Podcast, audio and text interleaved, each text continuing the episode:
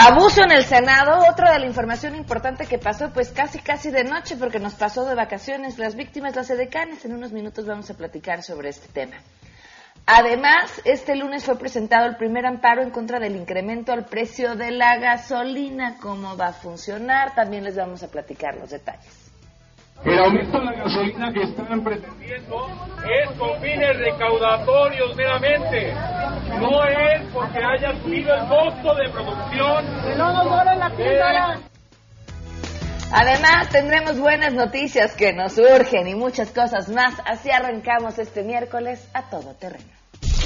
MBS Radio presenta a Pamela Cerdeira en A Todo Terreno donde la noticia eres tú. Muy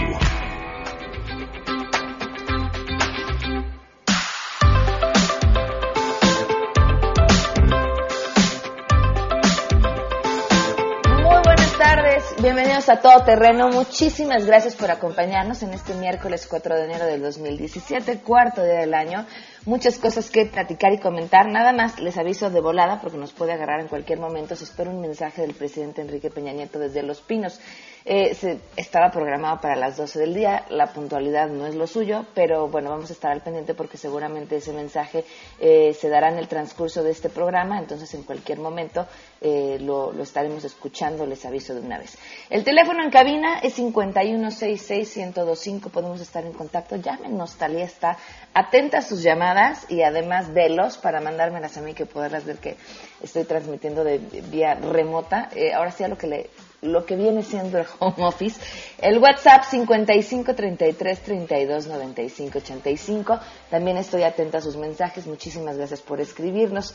Eh, dice por qué ojalá vuelvan a poner el anuncio que el petróleo es nuestro o la reforma energética donde nada va a subir de precio. Ay, hay que buscarlo, ¿te acuerdas? Decía, el petróleo es nuestro, el aire es nuestro, el sol es nuestro hace ya algunos años de aquel anuncio. Muchísimas gracias por escribirnos. Indira Zabaleta, también un fuerte abrazo. Gracias por escucharnos. Víctor Manuel Alamillo, gracias. Listo para escucharnos. Eduardo Rojas, muchísimas gracias. Dice, te escribo desde el municipio de Nicolás Romero. Ayer hubo destrozos en el Chedraui y hoy a esta hora están cerrando comercios en el centro del municipio. Sí, caray, es una vergüenza, ¿no? Qué forma de protestar. Yo protesto contra el gasolinazo y me llevo una televisión de 54 pulgadas porque porque sí es como habría que protestar. Y por supuesto deslegitima una propuesta, eh, digo una protesta que, que nos indigna a todos, que nos molesta a todos, pero bueno, pues nunca faltan, son como, como los colados a la fiesta este, estos que, ni siquiera vienen al caso, pero pues que aprovechan la oportunidad para hacer sus destrozos y por supuesto adelantarse el Día de Reyes. Bernardino Arroyo, muchísimas gracias también por escribirnos. Francisco, muchas gracias, espero que tengas un 2017 lleno de salud. Nos escribe igualmente para ti. Ignacio González, muchísimas gracias.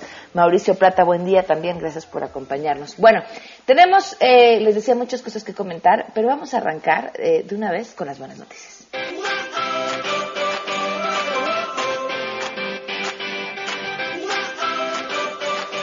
Tantas cualidades que pueden salir del pulpo rojo y mi compañera Rocío Méndez nos cuenta con toda la información. Rocío, ¿qué tal? Muy buenas tardes. ¿Qué tal, Pamela? En realidad sorprendente todo lo que nos puede deparar el mar y la naturaleza y efectivamente el pulpo rojo o el octopus maya estudiado por los últimos cuatro años por la Universidad Nacional Autónoma de México a través de los servicios de Sergio Rodríguez, investigador de la Facultad de Química en la unidad Chisal de Yucatán de la máxima casa de estudios, identifica que separando algunos componentes de la saliva del pulpo rojo, pudiera haber alguna sustancia natural que pueda contener agentes en contra de la enfermedad de Alzheimer.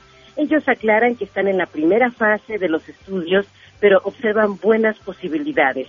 La placa amiloide polipéptido está relacionada con este padecimiento, con el Alzheimer. Así lo identifican al analizar la saliva del pulpo rojo. Los universitarios distinguieron polipéptidos que representan una secuencia de aminoácidos parecida a la proteína amiloide, por lo que suponen que podría contribuir a entender el mecanismo de esta afección. Falta investigar, pero están en esas tareas y por lo pronto identifican que esta mezcla de proteínas, aminoácidos libres, enzimas, iones, carbohidratos, representan fases esenciales que pudieran dar una respuesta a este padecimiento. Los resultados en laboratorio revelan que el efecto neurotóxico es generado por pequeñas moléculas de serotonina, también identificadas no solo en la saliva del pulpo rojo, sino evidentemente como un importante neurotransmisor que inhibe el sistema nervioso central y ácido glutámico cuando se inyecta parte de lo que bueno para cualquier otra especie que no sea el pulpo rojo representa un veneno y de esta manera también es una manera de protegerse de cualquier amenaza de la naturaleza y es cuando ellos emiten este veneno pues se paralizan dos horas, regresan a la normalidad, pero el estudio pudiera identificar que la saliva del pulpo rojo relaja el músculo y en ese sentido pudiera tener algún tipo de efecto a nivel metabólico y es lo que están estudiando y pues estamos atentísimos a cualquier nueva revelación al respecto de la saliva del pulpo rojo, Pamela. Por supuesto, Rocío, muchísimas gracias. Hasta pronto. Hasta pronto, que tengas una excelente tarde. Son las 12 del día con 10 minutos. El teléfono en cabina 5166125, número WhatsApp 55 33 32 95 85, el correo electrónico a todoterreno arroba mbs.com y en Twitter y en Facebook me encuentran como Pam Cerdeira. Como les había comentado, estamos en espera de un mensaje del presidente que estaba programado justamente para las 12 del día. Así que vamos a una pausa y continuamos a todo terreno. Más adelante, a todo terreno. ¿Qué pasó con las edecanes del Senado? Esta, pues, la verdad es que trágica información que pasó un poco de noche por las vacaciones y que, es un tema en el que pareciera que seguimos atorados en 1950. Volvemos. Si te perdiste el programa A Todo Terreno con Pamela Cerdeira, lo puedes escuchar descargando nuestro podcast en www.noticiasmbs.com. Pamela Cerdeira regresa con más en A Todo Terreno, donde la noticia eres tú. Marca el 5166125.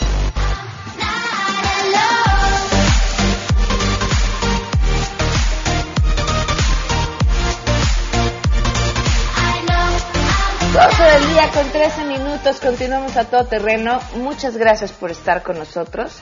Le agradezco enormemente a la maestra Cecilia Díaz de la Universidad Tecnológica Americana que nos acompañe el día de hoy. Eh, maestra, bienvenida, gracias por estar con nosotros. Muchísimas gracias, al contrario, por haberme invitado.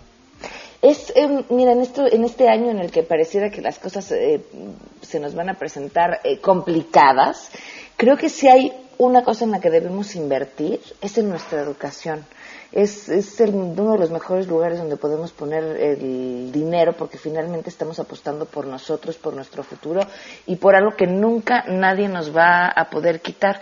Y creo que el tema de eh, la interpretación y la traducción eh, es un tema importantísimo. Ahora, maestra, ¿es lo mismo? No, no es lo mismo y efectivamente estoy totalmente de acuerdo contigo. Debemos de saber eh, qué es lo que queremos estudiar, cómo lo vamos a invertir y sobre todo eh, en México es muy importante que nosotros conozcamos la diferencia entre interpretación y traducción, porque muchas veces se confunde. La interpretación es eh, para, para, ejemplificar más es el clásico de los Óscares donde está eh, vas una idea atrás del ponente y estás en una cabina. En el caso de la y, y, otro ejemplo bueno pues son los intérpretes de la ONU. Otro la diferencia con la traducción es que todo esto tiene que ver con la parte de eh, que ya está escrita, la traducción de libros, periódicos, revistas, artículos. Entonces muchas veces se confunde y dice, ay, bueno, pues voy a, voy a traducir esto y están hablando de interpretación y viceversa. Entonces, aquí es muy importante también porque eh, muchas veces dicen, yo sé inglés, puedo interpretar, puedo traducir. No es lo mismo, esa es una gran diferencia. Ahora, ustedes preparan intérpretes traductores. Así es. Las dos cosas. Efectivamente, en tres años, ocho meses, tú sales de la carrera siendo intérprete y traductor. Ya si tú quieres este, estudiar, por ejemplo, en la enseñanza del idioma inglés como segunda lengua, puedes hacer una especialidad y entonces tienes otro campo de acción. Entonces eres intérprete, eres traductor y puedes dar clases. Ah, pues entonces sí hay un campo laboral importante. Así es, tienes algo muy amplio, por ejemplo, pues, pues puedes trabajar este, en la ONU, puedes trabajar en agencias, puedes trabajar como intérprete acompañante de diplomáticos, por ejemplo, en relaciones exteriores. Entonces, y aparte puedes dar clases, porque este, aquí nosotros te preparamos en inglés, francés y el perfeccionamiento del español. Ah, pues muy bien. Ah, nos ibas a platicar una anécdota de que, le sucedió un intérprete con un chiste. Así es, mira, aquí eh, eh, para eh, ser intérprete es muy importante que conozcas de todo, pero muchas veces las referencias lingüísticas pues no, no las puedes abarcar tanto, o sea, un, un intérprete es un investigador. Entonces nos comentaban una vez que eh, los chistes, bueno, pues es algo muy complicado, igual las expresiones idiomáticas. Entonces, por mucho que tú las conozcas y las eh, sepas, hay veces en que es complicado en ese momento porque estamos hablando de una interpretación de en cuestiones de segundo, tienes que resolverla. Entonces, una vez nos comentaban de que había eh, estaba un ponente, estaba un chiste local y en lo que lo explicaban pues iba a perder obviamente toda la esencia. Entonces un intérprete comentó, eh, bueno, el, ponente acaba de decir un chiste, por favor ríense, ¿no? Entonces todos estaban atacados de la risa y este y, funcionó, ¿no? Entonces esa esa sagacidad que debes de tener, ese poder de, resolución en cuanto a la interpretación, obviamente yo te lo voy a enseñar, yo te voy a de, eh, saber a, este resolver, tú vas a saber resolver todo este tipo de, de problemas o situaciones que se lleguen a presentar, porque como te comentaba, tú vas una idea atrás del ponente. Claro, es importantísimo. Ahora, ¿cómo podemos estar en contacto con, ustedes quienes estén interesados en estudiar y aprender esto? Eh, bueno, pues si requieren mayores informes, pueden llamarnos al 5264-8520 o bien visitar nuestra página, registrarse en la página web que es www.uteca.edu.mx. Ah, perfecto. Oye, ¿y tienes alguna promoción o? Claro que sí, mira, la verdad es que nosotros estamos encantadísimos de que los, eh, los futuros alumnos de la UTECA este, eh, reciban, como tú bien dices, una muy buena educación con calidad y sobre todo que estén conscientes de lo que quieren estudiar. Entonces traemos una super promoción que es a partir del día de hoy y hasta el 16 de enero los, eh, les vamos a dar una beca del 100% en inscripción en toda la carrera. Entonces, está buenísima, deben de aprovecharla, por favor, este, llámenos porque tienen una beca del 100% en inscripción en toda la carrera, sino a partir de hoy y hasta el 16 de enero. Perfecto, pues maestra, muchísimas gracias. Recuérdanos de volar el teléfono, ¿no? 5264-8520 y la página www.uteca.edu.mx. Perfecto, muchísimas gracias. No, al contrario, gracias a ustedes. Hasta luego. Son las 12 del día con 18 minutos. Oigan, nos pedían el spot, aquel spot de los primeros spots de la reforma energética. Eh, ya lo encontré. A ver, se los voy a poner aquí eh, para que lo escuchen. Este, vamos a, vamos a escucharlo. El petróleo es nuestro. El sol es nuestro. El agua es nuestra. El viento es nuestro. Estas son las fuentes de energía de México y todas son nuestras. Por eso hoy le decimos no a la privatización y sí a la reforma energética. Con ella vamos a tener más energía y a menor costo para impulsar el progreso de todos los mexicanos. A menor costo. Bueno, pues, bendita memoria. 12 con 19, vamos a una pausa y volvemos. Si te perdiste el programa A Todo Terreno con Pamela Cerdeira, lo puedes escuchar descargando nuestro podcast en www.noticiasmbs.com. Pamela Cerdeira está de regreso en A Todo Terreno. Únete a nuestra comunidad en facebook.com, diagonal Pam Cerdeira. Continuamos.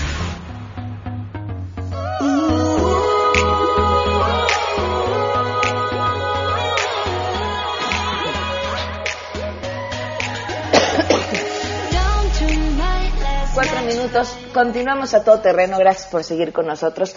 Les decía que uno de los grandes temas eh, de que pues, sucedieron a fin de año, esas semanas que uno cree que ya están muertas porque no hay información, eh, tiene que ver con lo que sucedió con edecanes que estaban eh, justamente trabajando en el constituyente, pero que venían contratadas desde el Senado y denunciaron pues ser víctimas de acoso sexual es, sin duda es, una tragedia y le agradezco enormemente a la senadora Marta Tagle que nos acompañe vía telefónica esta tarde, pues justamente para hablar sobre este tema. Senadora, ¿qué tal? Muy buenas tardes. ¿Qué tal? ¿Cómo estás, Pamela? Bien, muchas gracias. ¿Cuál es la situación exactamente de estas eh, decanes? Mira, son decanes que están contratadas en el Senado de la República, una de ellas ya desde hace 18 años y la otra 12 años y e independientemente de los cuestionamientos que hay con respecto a si en el Senado debe o no debe de haber servicio de decanes, me parece que es muy importante que las personas todas que laboran en el Senado deben contar con... El primero que tengo este inicio de año para desearle a todos ustedes y a través de ustedes los medios de comunicación un mensaje de felicitación a todas y todos los mexicanos, para desearles un feliz año nuevo 2017, en lo que sin duda desde hoy anticipo será un año de retos, de desafíos y que estoy seguro que en unidad habremos de superar.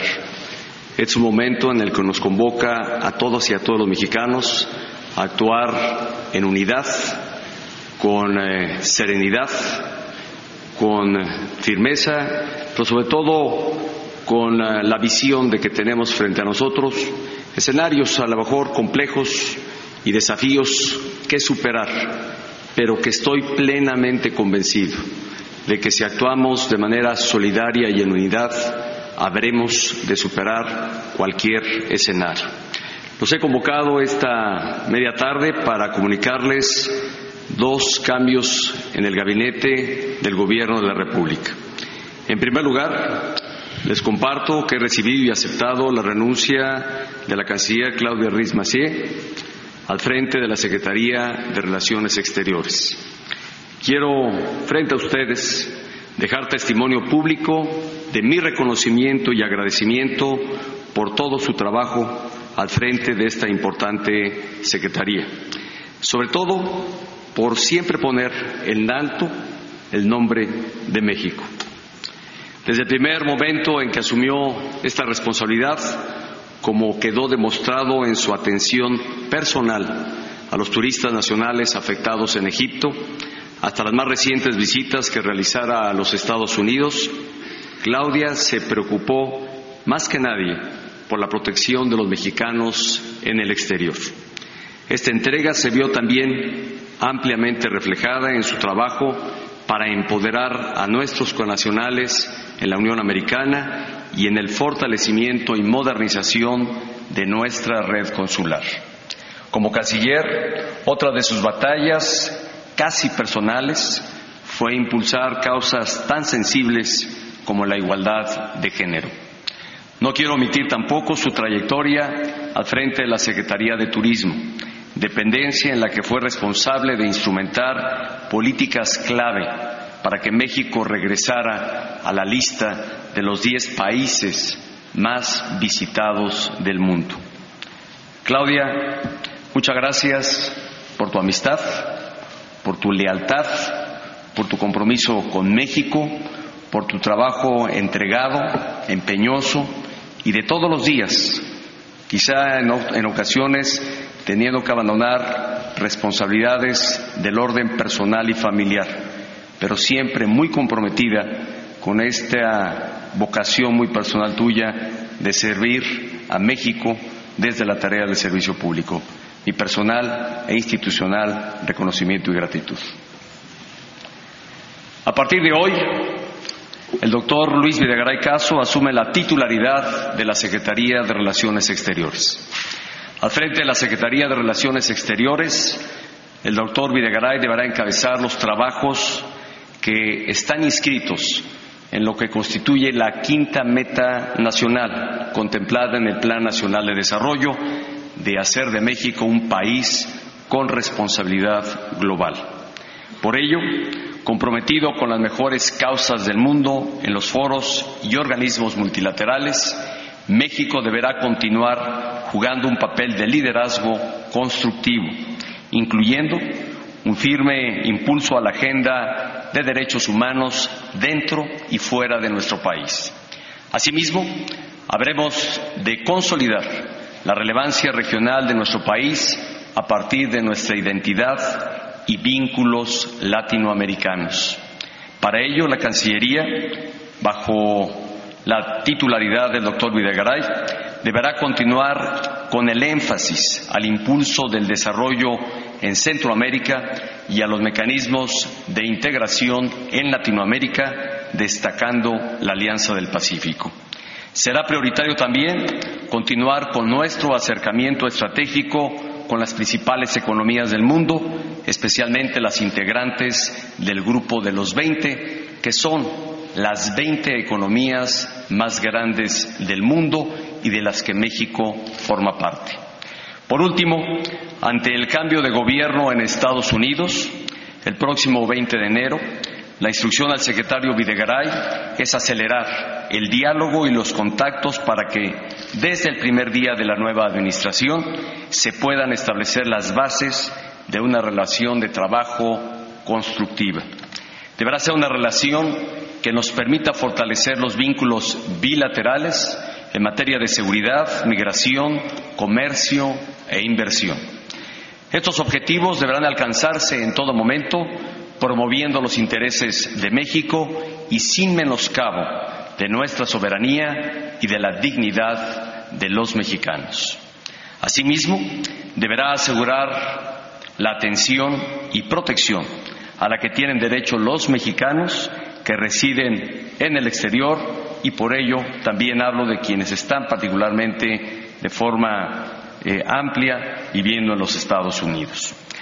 La experiencia del doctor Videgaray como secretario de Hacienda y Crédito Público, habiendo coordinado los trabajos de México en el G20 y junto con el vicepresidente de los Estados Unidos el diálogo económico de alto nivel entre México y Estados Unidos son base fundamental para su nueva encomienda. También quiero informarles que a partir del día de hoy la titularidad de la Secretaría de Cultura estará a cargo de María Cristina García Cepeda. Maraki, como es ampliamente conocida entre sus colegas, lleva más de 30 años contribuyendo a la política cultural de nuestro país.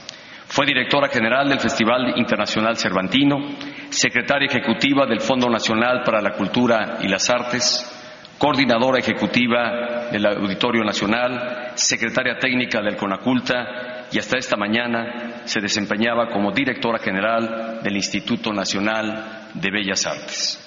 María Cristina García Cepeda se convierte así en la primera mujer en encabezar esta joven secretaría. Estoy seguro de que en su labor ella contribuirá y continuará al gran trabajo de nuestro amigo Rafael Tobari de Teresa, quien como diplomático, abogado, historiador y ensayista comprendía que la cultura es nuestra fuente de identidad y de proyección hacia el futuro. La nueva titular de esta dependencia tendrá como encomienda principal consolidar la Secretaría de Cultura en lo administrativo y en sus políticas y programas en curso. Al hacerlo, deberá, atender las necesidades de la comunidad cultural al tiempo de promover la cultura mexicana dentro y fuera de nuestras fronteras. La nueva Secretaría la nueva titular de la Secretaría de Cultura también continuará promoviendo el acceso de todos los mexicanos a las máximas expresiones culturales del mundo e impulsar el talento de los artistas y creadores mexicanos. Dicho lo anterior, quiero proceder a la toma de protesta de los dos nuevos titulares de las secretarías que aquí he referido. Por ello, procedo a tomarles la protesta de ley como lo mandata nuestra Constitución. Con fundamento en lo dispuesto en los artículos 89, fracción segunda, y 128 de la Constitución, pregunto al doctor Luis Videgaray Caso y a María Cristina García Cepeda García lo siguiente. Protestan guardar y hacer guardar la Constitución política de los Estados Unidos mexicanos y las leyes que de ella emanen y desempeñar leal y patrióticamente el cargo que les ha sido conferido?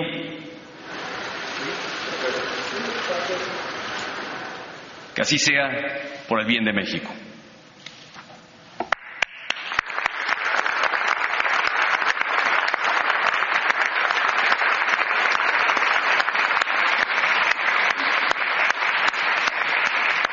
Deseo éxito a ambos nuevos colaboradores en esta responsabilidad que se les está encomendando y que su trabajo esté dedicado y entregado realmente a cuidar y velar por los intereses de México.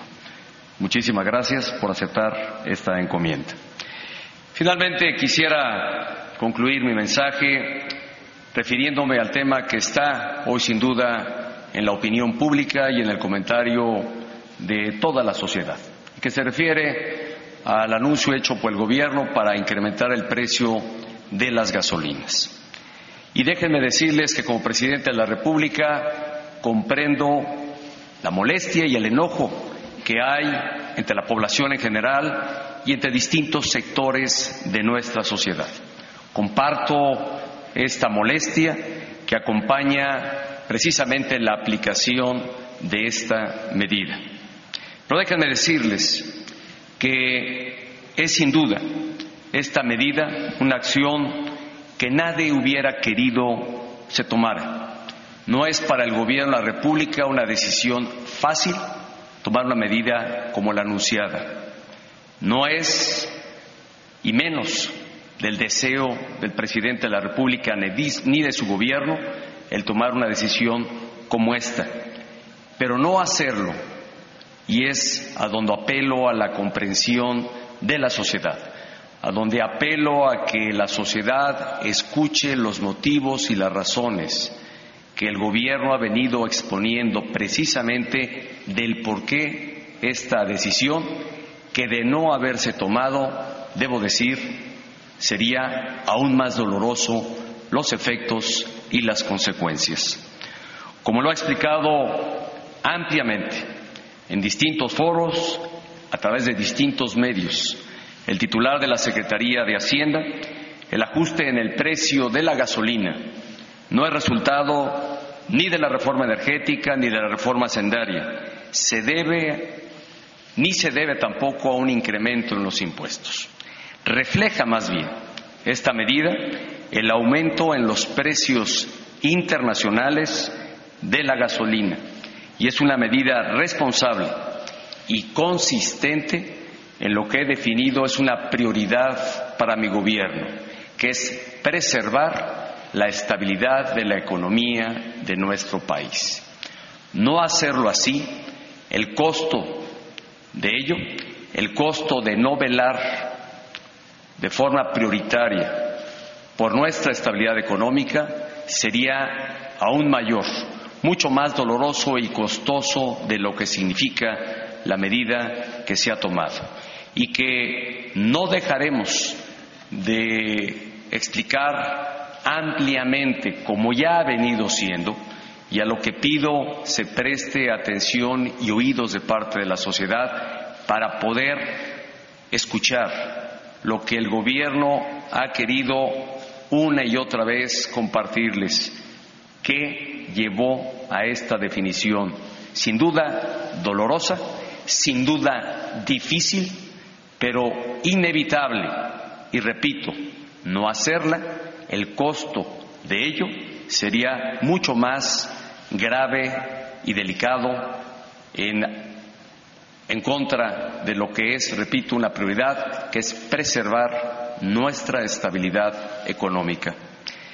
El Gobierno de la República no permitirá abusos de quienes, al amparo precisamente de esta medida, se excusan, cometen tropelías y pretenden, excusándose en esta medida, eventualmente incrementar o tomar decisiones de alza que no eh, alza en precios de productos que no son justificados.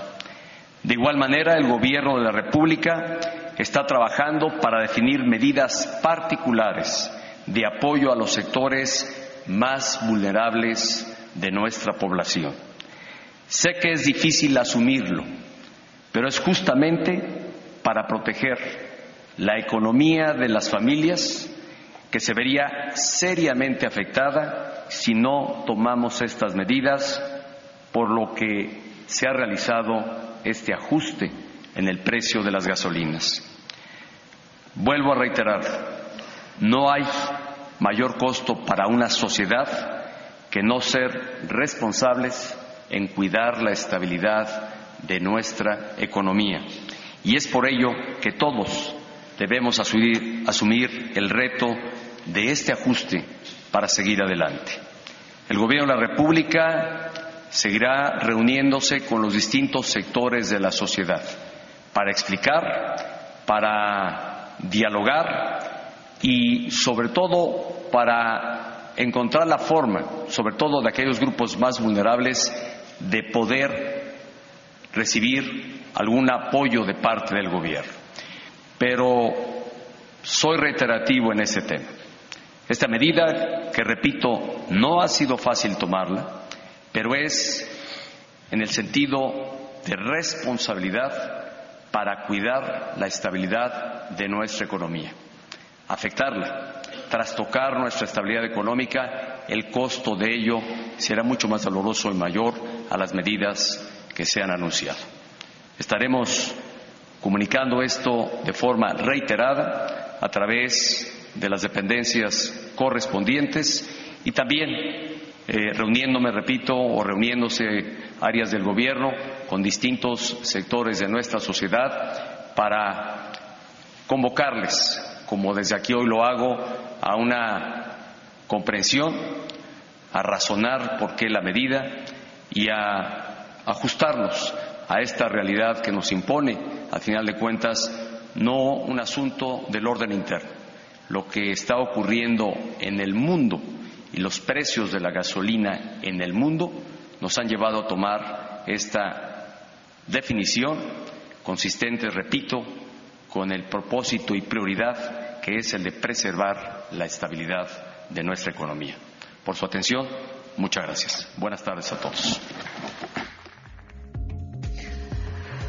Pues hasta ahí el mensaje del presidente Enrique Peña Nieto desde Los Pinos, eh, básicamente la renuncia de Luis Nacía a Relaciones Exteriores, eh, la llegada de Luis Videgaray justamente a la Cancillería, María Cristina García Cepeda como la nueva secretaria de Cultura y por supuesto este mensaje en el que el presidente Enrique Peña Nieto habla acerca de la molestia generalizada sobre el aumento de la gasolina y da una explicación la que dice tiene que ver con el aumento en los precios de la gasolina en el mundo, en el que también dice tiene que ver con una forma, este, este párrafo en especial me llama la atención, de cuidar la economía de las familias mexicanas, eh, que creo que tiene más que ver con, eh, pues, hacerle frente a los gastos excesivos que se han tenido desde el gobierno desde un inicio, eh, más allá que cuidar la economía de las familias mexicanas, porque bueno, pues bien sabemos y lo vivimos ya a principios de este año, cómo es que el aumento de la gasolina va a pegarnos prácticamente en la economía familiar. Pero bueno, ahí el mensaje del presidente Enrique Peña Nieto. Vamos a una pausa y continuamos a todo terreno.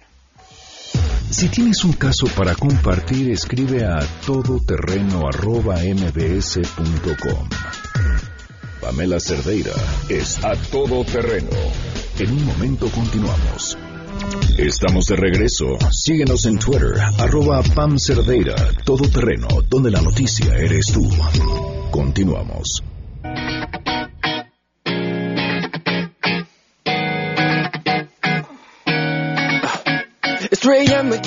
12 del día con 45 minutos, continuamos a todo terreno. Gracias y bueno, y una disculpa a la senadora eh, Marta Tagle por eh, haberla dejado de pronto colgada en la línea. Estamos hablando de, de lo que sucedía con estas edecanes contratadas por el Senado. Eh, senadora, una disculpa y ahora sí de nuevo buenas tardes y continuamos con, con la historia de estas dos mujeres, nos decía. Sí, Pamela, pues te comentaba que desafortunadamente la situación que vivieron las compañeras edecanes, eh, que ellas ya tienen mucho tiempo trabajando en el Senado de la República, una 18 años y otra 12, justamente se presenta con el cambio de un área administrativa en el Senado de la República, donde de primera instancia empiezan a tener acoso laboral en el sentido de que son cambiadas de las áreas en las que se encuentran, este, se les eh, cambian horarios, etcétera, y además después de manera marcada denunciaron una situación de acoso laboral. Entonces, en ese sentido, ellos recurrieron a las instancias eh, legales dentro del Senado de la República, como es la, la Contraloría, quien inició una investigación y desafortunadamente cuando no se tienen órganos administrativos autónomos, pues se toman decisiones que vienen a, a estar en contra particularmente de en este caso de las mujeres. O sea en el caso de los acosos laborales y sexuales en dentro de los trabajos siempre se va contra las mujeres y se argumentan situaciones de, de pues haber sido incompetentes en el trabajo y, y, faltas administrativas que no se denunciaron en su momento y que casualmente surgen cuando ellas presentan denuncias de este tipo. Y ellas estaban ya prácticamente a punto de, de tener que presentar su renuncia y de ser liquidadas hacia finales del año que, que, concluyó. Afortunadamente hubo una intervención importante primero por la diputada constituyente Gabriela Rodríguez, que fue la que llamó la atención a través de una columna en la jornada por el cual por la cual varias senadoras pues nos hicimos del conocimiento del tema y ellas afortunadamente no tuvieron que, renunciar pero me parece que es una situación sobre la que hay que seguir muy pendiente en el Senado de la República porque eh, me parece que tenemos que garantizar los derechos de cualquier persona que colabora y trabaja en el Senado. ¿Hubo acoso sexual? Ellas denunciaron acoso sexual, la, la persona a la que ellas denuncian, que es un director de área, eh, pues tenía pláticas con ellas de tipo sexual, hacía comentarios sobre lo que le gustaba y sus preferencias este, eh, en la cama, ¿no? Y eh, eso se puede interpretar como un acoso sexual. Incluso cuando yo hablé con ellas me, me mostraron parte de las grabaciones porque ellas recurrieron a, a incluso grabar este, estas conversaciones justamente pues para tener evidencias de que había ese tipo de acoso sexual. Entonces me parece que tenemos que seguir insistiendo que esta denuncia no quede en lo que determinó la Contraloría. La Contraloría, hasta donde entiendo, determinó que no había habido ningún tipo de acoso y por eso había procedido a pues recomendar que se les liquidara. Ok, ahora no perderán su trabajo. En, hasta el momento no. Este, eh, esto se debió a la intervención de varias legisladoras, particularmente de quienes integran la mesa directiva del Senado, porque este, el tema de las contrataciones de este tipo de personal depende de la mesa directiva del Senado de la República y entiendo que fueron eh, varias senadoras las que intervinieron para que este pues despido injustificado procediera y ellas continúan hasta ahora con su trabajo pero me parece que es un tema que no hay que perder de vista porque eh, pues al hacerse público al haber llegado a los medios de comunicación este no estarán exentas de seguir siendo acosadas y, eh, y pues eso no lo podemos permitir en el Senado Empezaba hablando de la, la, misma cuestión de si debería o no debería de haber decanes en el Senado. Y cuando sucedió justamente este tema, me encontré con un reportaje del 2009 que hablaba sobre una situación similar. Eh, el trabajo de las decanes en los órganos legislativos, ¿no? Cómo, cómo se seleccionaban, lo que se les pedía, cómo tenían que ir vestidas. Eh, y, y pienso, bueno, esto obedecía una lógica en la que eran hombres quienes la seleccionaban, hombres en su mayoría los que se encontraban en nuestros órganos legislativos, y, pues bajo esta función de pues aquí están para atendernos y, que nos demos taco de ojo. Pero ya tendríamos que haberlo superado. Eh, ¿hay, ¿Hay alguna intención de que de que esta discusión se dé eh, al interior y que, y que de verdad se cambie porque eh, entiendo que puedan necesitar cualquier tipo de asistencia, la que sean, pero que tengan que ser edecanes o que tengan que ser mujeres o que tengan que cumplir con cierto perfil o con cierta edad o con cierta vestimenta, me parece del siglo pasado. Sin duda, es un tema recurrente en, en, el ámbito legislativo. Justamente en el 2009 tuvimos un foro con esta discusión a partir de una asociación que se creó para hablar sobre los derechos de las personas que se dedican a este trabajo, porque desafortunadamente eh, no solamente se vive en el, en el legislativo, pero aquí debería de haber mucho mayor responsabilidad tratándose de un ámbito y un poder público, como es el poder legislativo, que no se debería permitir ningún tipo de, de este tipo de situaciones donde se exigen ciertas condiciones para las mujeres que en todo caso, en cualquier caso, son violatorias de sus derechos. Por eso es importante seguir revisando este, este tema y, sí, no ha habido desde ese entonces y en, en varios momentos que se ha denunciado, no ha habido el interés por ir más a fondo y revisar cómo está la situación. Sin embargo, me parece que la expresión que se genera ha venido generando algunos cambios positivos, porque en el caso del Senado de la República ya se cuentan eh, con edecanes no solamente mujeres, sino también con hombres, y me parece que el vestuario que, que ahora usan no tiene que ver con este tipo de connotaciones de tipo sexual.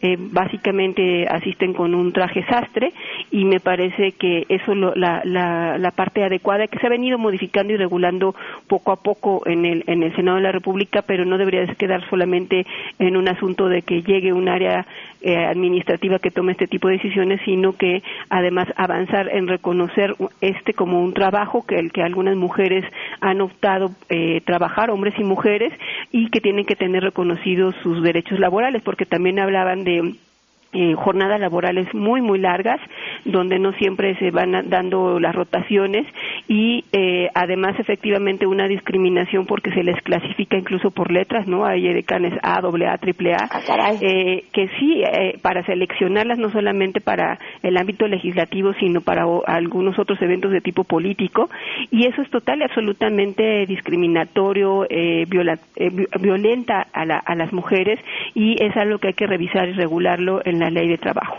A ver, dentro de las que se contratan para el mismo eh, Senado, ¿están clasificadas por A, AAA y AA o estamos hablando nada más del ámbito de las edecanes que trabajan, no sé, para marcas y demás? En el ámbito de los edecanes existe ah, esta, esta clasificación en, el Senado de la República, hasta donde entiendo, no se siguen estos criterios, por lo menos no se ve que se sigan estos criterios para la para la contratación y eh, pero justamente son cosas que hay que tenerlas muy claras, presentes y evitar que sucedan en cualquier espacio público, porque si tú ves en cualquier institución, eh, digas INAI, IFA y lo que tú quieras, hay hay personas que están trabajando eh, como como servicio de apoyo y me parece que es un tema que hay que revisar exactamente con condiciones está desarrollando su trabajo. Por supuesto. Pues senadora, muchísimas gracias por habernos tomado la llamada. No, al contrario, muchas gracias a ti, Pamela. Hasta luego, muy buenas tardes. Pues sí, miren, un tema en el que hay que, en el que no hay que dejar de discutir, sobre todo de educarnos en cuanto a qué sí y qué no se vale dentro de un trabajo, ¿no? Muchas veces uno cree o considera que cierto tipo de bromas son adecuadas o, se está acostumbrado a que eso es lo correcto y no tendría por qué ser así. Y es cierto, mientras quienes te defiendan tengan la misma forma de pensar sobre no es para tanto, nada más fue una insinuación, no hagas caso, eh, difícilmente vamos a ver eh, pues los derechos que deberíamos de tener todos en el trabajo, sobre todo una vida libre de violencia, libre de acoso y, que nos permita trabajar en, las mejores condiciones posibles. Les agradezco muchísimo los mensajes que nos han mandado a través del WhatsApp. Les leo este de volada. Eh, dice, saludos. Eh, antes de fin de año, los últimos días del año, crearon un falso desabasto en hologramas 1 y 2 en los verificentros en el Estado de México no había y te decían que la Secretaría del Medio Ambiente no les había entregado los mismos. Inició el año y por arte de magia llegaron. Tenemos que pagar ahora la multa por no verificar y entonces sí verificar, pero el desabasto fue creado por ellos y nosotros pagamos por su culpa. Marcas los números de dicha institución y no te contestan, favor apóyanos. Somos muchos los que fuimos afectados. Salvador Sánchez, por supuesto, vamos, vamos a darle seguimiento a esto que nosotros decidimos o nos gusta llamar el trámite maldito. Oscar Salas, muchísimas gracias por, por tu mensaje. Eh, dice, considera la manifestación de los Pinos y Cámara de Diputados, la justificación de Peña Nieto para el gasolinazo no tiene sustento. Es creíble que aumentando precios se pretenda beneficiar al pueblo. Es un argumento irreal porque pretende engañarnos con ese falso argumento. Es obvio que los gobernantes solo persiguen su beneficio a costa del pueblo. Bueno, lo que es cierto es que se ha dado desde el gobierno un gasto excesivo de recursos, eh, mucho más se ha gastado mucho más de lo que se ingresa y que tenía que hacérsele frente a ese gasto y que evidentemente el aumento de la gasolina responde a esto. Lo que llama la atención es la cantidad de respuestas distintas. Hoy la explicación del presidente decía dos cosas. Una tiene que ver con el aumento de las gasolinas en el resto del mundo y otra proteger eh, la economía del país y proteger la economía de las familias mexicanas. Esas son las tres cosas que nos dijo. El lunes tuvimos una entrevista, si no me equivoco, con el subsecretario de Hidrocarburos y dijo el aumento de la gasolina se refiere a un ajuste de los costos que tiene eh, trasladarla, almacenarla y, este, y proveerla. Entonces, bueno, pues a mí me quedan muchas dudas y, creo que si ha habido un problema inmenso en el tema de la reforma energética, en el tema de las decisiones del gobierno en general, que son todavía más importantes cuando se trata de decisiones poco populares, es el de la comunicación. ¿no? No se cansarán de explicarnos, ojalá no se cansen de explicarnos, este, porque lo seguiremos buscando y le seguiremos haciendo las preguntas hasta que nos quede claro qué es lo que nos quieren decir, sobre todo mientras nos sigan diciendo pues distintas versiones. Gracias por habernos acompañado. Ay, rápidamente, una llamada que nos llegó vía telefónica. Guadalupe Rodríguez, eh, ¿tú qué opinas del hecho de que los diputados se regalaron vales para gasolina? Es una constante, eso y los seguros de gastos médicos, ¿no? Y alguna vez los cuestionamos al respecto y la respuesta fue, es que antes de que tuvieran seguros de gastos médicos era un problema porque se nos enfermaba un diputado y entonces había que sacar dinero de ver de dónde para ayudarle a pagar sus gastos médicos. Entonces, por eso tienen seguros de gastos médicos mayores y, no acuden eh, a los servicios eh, de seguridad social como el resto de la población. Eh, también muchísimas gracias, Enrique Trigueros, por llamarnos vía telefónica y por su llamada sobre los aumentos de la gasolina. Dice totalmente contradictorio que se diga que ese incremento en los precios de la gasolina no va a afectar a la economía. Evidentemente, todos los sectores económicos van a ajustar sus precios. Por supuesto, pues ya lo vimos, ¿no? Ya vimos prácticamente dónde están. Nos vamos, ay, rápidamente, no sin antes decirles que si están buscando una opción de estudios y que tenga además oportunidades de empleo, eh, dense la vuelta en www.uteca.edu.mx. Si les apasionan los idiomas y están buscando una licenciatura con amplísimo campo laboral, la Universidad Tecnológica Americana les ofrece el plan de estudios más actualizado para la licenciatura en interpretación y traducción. Es una carrera profesional en la cual se eh, gradúan logrando una efectiva traducción de textos en tres idiomas y a los primeros 50 que se inscriban les van a dar una beca del 100% de inscripciones durante toda la carrera. 52 64 85 20 y uteca.edu.mx. Ahora sí, nos vamos. Que tengan un excelente miércoles. MBS Radio presentó a Pamela Cerdeira en A Todo Terreno. Te esperamos en la siguiente emisión, A Todo Terreno, donde la noticia eres tú. MBS Radio, en entretenimiento, estamos contigo.